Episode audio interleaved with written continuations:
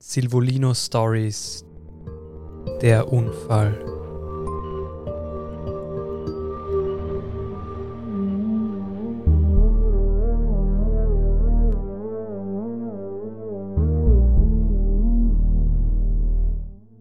Peter Gant hatte seit einigen Monaten nicht mehr wirklich schlafen können. Regelmäßig ging er zu Herrn Danzig, einem Therapeuten in der Nähe, doch sein Schmerz war einfach zu groß, um ihn mit einer wöchentlichen Stunde zu lindern. Peter hatte die Lust am Leben verloren. Er fragte sich oft, warum er überhaupt noch da war. Nach dem Unfall hatte sich sein Leben schlagartig verändert. Es hatte nur drei Wochen gebraucht, um aus dem glücklichen Familienvater ein Wrack werden zu lassen. Damals war alles viel zu schnell gegangen. Warum musste ich genau an diesem Wochenende diese scheiß Therme buchen? Peter machte sich Vorwürfe und ging dabei sogar so weit, dass er manchmal sich allein die Schuld am Tod seiner Frau und Kinder gab. Doch er wusste tief drin, dass das nicht der Fall war. Wut und Hass steckten auch in ihm. Peter Gant war aber alles andere als ein Mann, der auf Rache oder sonstiges Wert legte. Nein, im Gegenteil. Peter Gant war ein positiv denkender Mann gewesen bis zu dem Unfall, der alles veränderte. Er war Schriftsteller vom Beruf ein ziemlich erfolgreicher sogar. Deshalb war er mit seiner Familie aufs Land gezogen. Sie wollten weg von dem ganzen Trubel. Peter Gant hatte sein Leben lang Romane geschrieben, positive und humorvolle Romane. Damit war Schluss, als er seine beiden Töchter in seinen Armen sterben lassen musste. Immer wieder rannten ihm unvermittelt die Tränen herunter, wenn er an den Moment dachte. Seine Töchter waren sein ganzes Leben gewesen. Sophia hatte selbst schon begonnen zu schreiben. Er war unendlich stolz auf seine Tochter gewesen, als er ihre erste Kurzgeschichte gelesen hatte. Sie hatte Talent. Größeres Talent als er, dachte er damals. Sie und ihre Schwester, die nicht minder kreativ war, strotzten nur so vor Ideen. Lea malte so gern. Und gut. Sie hatte schon einige Preise gewonnen. Kurz vor dem Unfall hatte sie sich der Fotografie zugewandt. Ach, wie gern hätte er ihre Augen gesehen, wenn sie die Kamera, die sie sich so sehr gewünscht hatte, ausgepackt hätte.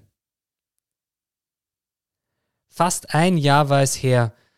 Der Unfall hatte sich Anfang Dezember auf dem Landstraßenabschnitt zwischen Weißkirchen und Obdach ereignet. Peters Frau war 50 geworden und er hatte zu diesem Anlass einen kurzen Thermenurlaub organisiert. Er hatte seiner Familie nicht erzählt, wo es hingehen würde – um die Freude und Neugier der drei nicht vorzeitig ausklingen zu lassen. Das hatten sie sich damals alle vier verdient. Eine kurze Pause von dem ganzen Trubel. Die beiden Mädels waren wie geschmiert an der neuen Schule gestartet und seine Frau hatte in einem selbst eingerichteten Therapiezentrum auch ihre Erfüllung gefunden. Sie wollte immer schon ihre eigene Praxis, Endlich konnte sie Klienten in ihren eigenen vier Wänden empfangen und musste keine teure Miete zahlen, so wie es in der Stadt der Fall gewesen war. Wenn er daran dachte, dass dieser Thermenaufenthalt für ihn zu diesem Zeitpunkt eher einen Neuanfang symbolisiert hatte, kamen ihm wieder die Tränen. Es war ja auch ein Neuanfang gewesen, dachte er, nur nicht annähernd der, den er sich erwartet hatte. Im Auto hatte er gerade eine David Bowie CD in den im Autoradio verbauten Player geschoben. Seine Frau hatte sofort ihr Lieblingslied herausgepickt und auf Play gedrückt. For here am I sitting in a tin can, far above the world. Planet Earth is blue, and there's nothing I can do. Though I'm past 100,000 miles, I'm feeling very still and I think my spaceship knows which way to go. Tell my wife I love her very much, she knows. Space Oddity. Sie hatte dieses Lied geliebt. Wenn er es jetzt hörte, wurde ihm ruckartig so unwohl, dass er sich übergeben musste. Irgendetwas verband ihn mit diesen Zeilen, abgesehen von dem Umstand, dass es an jenen einschneidenden Moment in seinem Leben erinnerte.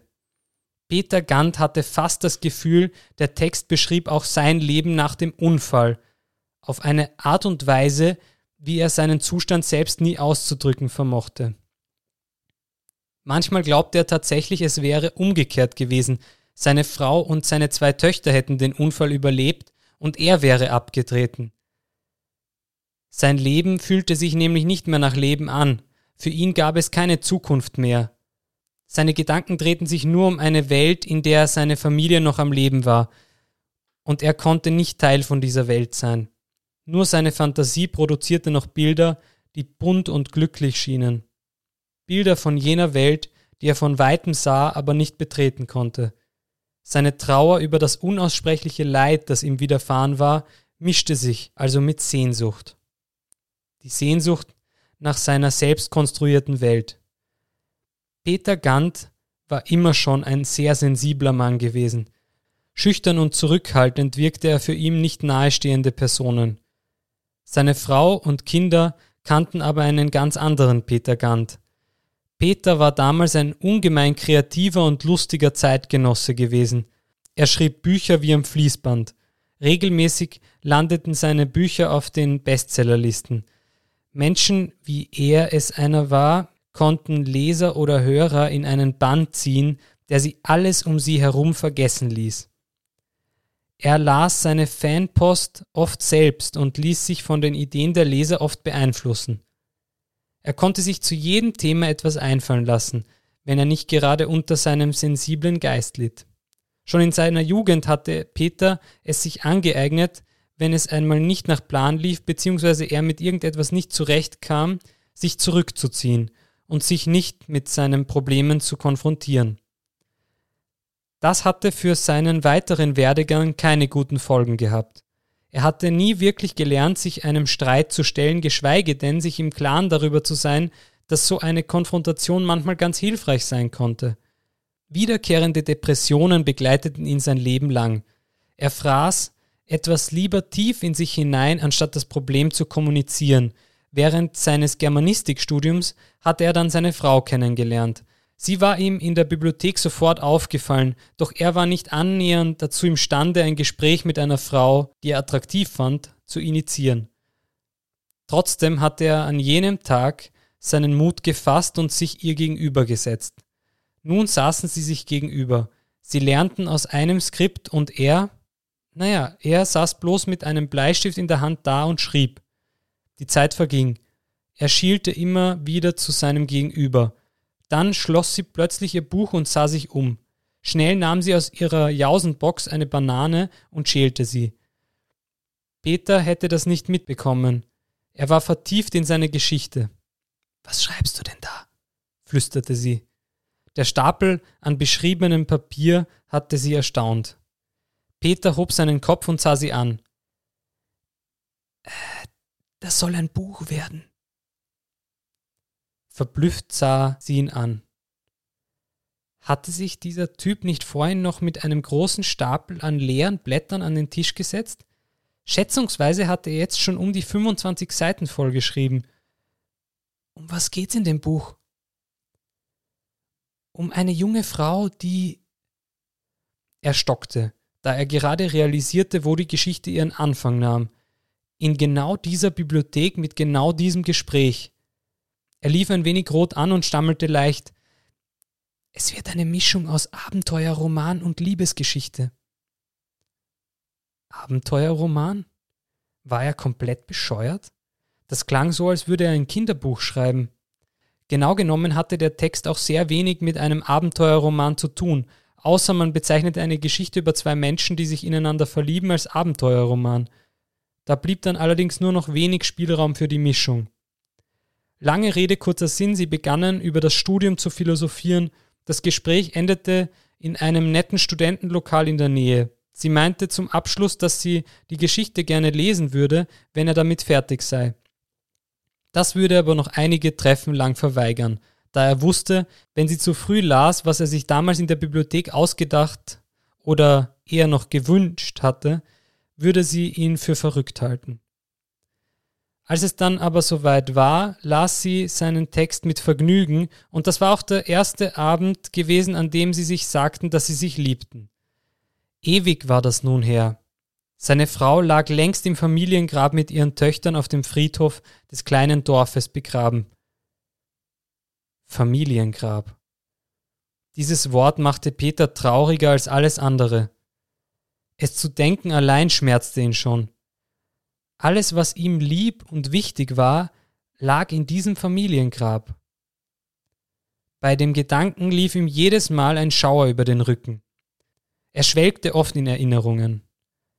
Das Acrylbild im Wohnzimmer, die rote Farbe, sie erinnerte ihn an seine Tochter. Als seine Tochter zum ersten Mal einen Krimi von ihm gelesen hatte, war sie so begeistert von dem Roman gewesen, dass sie eine leere Leinwand nahm und darauf loszeichnete. Peter hatte das Bild seiner Tochter über alle Maßen beeindruckt. Der Krimi war noch nicht erschienen, also bat er den Verlag, das Cover zu ändern. Seine Tochter war überglücklich gewesen, als sie gemeinsam in ein Buchgeschäft gingen und dort ihr Bild im Bestsellerregal auf Platz 1 zu sehen war. Gleichzeitig machte ihn das Bild unheimlich traurig. Blut. Das Blut seiner geliebten Familie. Es erinnerte ihn aber auch an die schweren Zeiten, durch die sie sich durchgeschlängelt hatten und nie das Glück aus den Augen verloren hatten. All das vorbei. In den Monaten danach war Peter in ein schwarzes Loch gefallen. Zu Hause nur noch Space Oddity in Dauerschleife. Stundenlang hatte er vor der rot-weißen Leinwand gesessen, geschrieben hatte er nicht mehr seit dem Unfall. Jedenfalls nicht mehr positiv humorvoll, wie er es immer getan hatte. Die Bilder des Unfalls gingen ihm nicht aus dem Kopf. Er hatte auf der Straße nichts falsch gemacht. Mit 80 waren sie ganz bequem die Landstraße runtergetuckert. Doch das nützte ihnen beim Zusammenstoß wenig. Der Mann am Fahrersitz des anderen Autos war mit einem Höllentempo auf der Straße unterwegs gewesen. Peter war sich ziemlich sicher, dass der Mann um ein Vielfaches mehr Alkohol-Intus gehabt hatte als erlaubt. Der schwarzhaarige Typ war gerade dabei gewesen, einen Traktor zu überholen, doch das wäre sich in dessen kühnsten Träumen nicht ausgegangen, wenn dieser bei gesundem Verstand gewesen wäre. Peter hatte auf dieses Überholmanöver nur mehr mit dem Versuch auszuweichen reagieren können. Trotzdem hatte das Auto des Gegenübers ihrem PKW noch einen ordentlichen Stoß in den Straßengraben verpasst. Durch den Zusammenstoß auf der Fahrerseite hatte Peter das Bewusstsein verloren und hatte so seiner Frau und seinen Kindern nicht mehr helfen können, die alle drei ins Koma fielen. Als er das Bewusstsein wiedererlangte, musste er feststellen, dass seine Familie mehr tot als lebendig im Landeskrankenhaus auf der Intensivstation untergebracht war. Der Dezember dieses Jahres war der schmerzhafteste Monat seines Lebens gewesen. Am ersten Adventssonntag starb seine Erstgeborene, ohne irgendeine Möglichkeit, ein paar letzte Worte mit ihr auszutauschen. Tief traurig musste er dann auch mit ansehen, wie sich dasselbe am zweiten Adventssonntag mit seiner zweiten Tochter wiederholte. Er hatte zu diesem Zeitpunkt schon mit seinem Leben abgeschlossen. Die Hoffnung hatte er aber noch nicht vollständig aufgegeben. Seine Frau musste es schaffen. Sie musste einfach. Am dritten Adventssonntag musste er mit ansehen, wie seine Frau ohne Abschied die Welt verließ. Jetzt hatte sich die Leere in seinem Körper vollständig ausgebreitet. Emotionslos lebte er einige Zeit so dahin, bis er eines Tages dachte, er müsse aus diesem Zustand ausbrechen, sonst würde er noch komplett den Verstand verlieren. Zum ersten Mal seit Wochen warf er die Zeitung, die ihm täglich morgens zugestellt wurde, nicht direkt in die Altpapiertonne. Er machte sich einen Kaffee und setzte sich auf den Küchentisch. Zwei Schlucke seines Cappuccinos später stockte er. Peter Gant vereiste wortwörtlich. Schwer atmend versuchte er wieder die Kontrolle über seinen Körper zu gewinnen. Auf Seite 23 im Regionalartikel hatte er gerade ein Foto gesehen, das ihm sehr bekannt vorkam. Er war sich sofort klar, wo er dieses Gesicht zuordnen musste. Das war der Mann. Jener Mensch, der für den Tod seiner Kinder und seiner Frau verantwortlich war. Jener Mann, der Fahrerflucht begangen hatte, nachdem der PKW der Gans in den Straßengraben gestürzt war. Nur dem Kleinbauern hatte Peter es zu verdanken, dass er am Leben war und seine Frau und Kinder immerhin noch ein paar Tage im Koma liegen durften. Wie konnte dieser jemand, ohne ein Wort zu sagen, einfach weiterleben? Gerade eben wollte Peter Gant nach so langer Zeit wieder aufstehen und sein Leben neu sortieren, aber jetzt war es zu spät. Er war wieder von einem Moment auf den anderen in sich zusammengesackt. Das war er. Todsicher. Das ein oder andere Mal hatte Peter schon mit dem Gedanken gespielt, diesen Mann ausfindig zu machen und ihn mit seiner Tat zu konfrontieren. Da verspürte Peter wieder die Trauer und Sehnsucht nach seinem Leben vor dem Unfall. Dieser Mann war für all das verantwortlich. Er stand sinnbildlich für die Trennung zwischen Glück und Unglück, zwischen lebensbejahenden und suizidalen Gedanken. Dieser Mensch war eine Mauer, die Peter nicht mehr überwinden konnte. Es gab kein Zurück. Mit dem Wissen, wer dieser Mann war und was er getan hatte, würde Peter Gant nicht mehr leben können.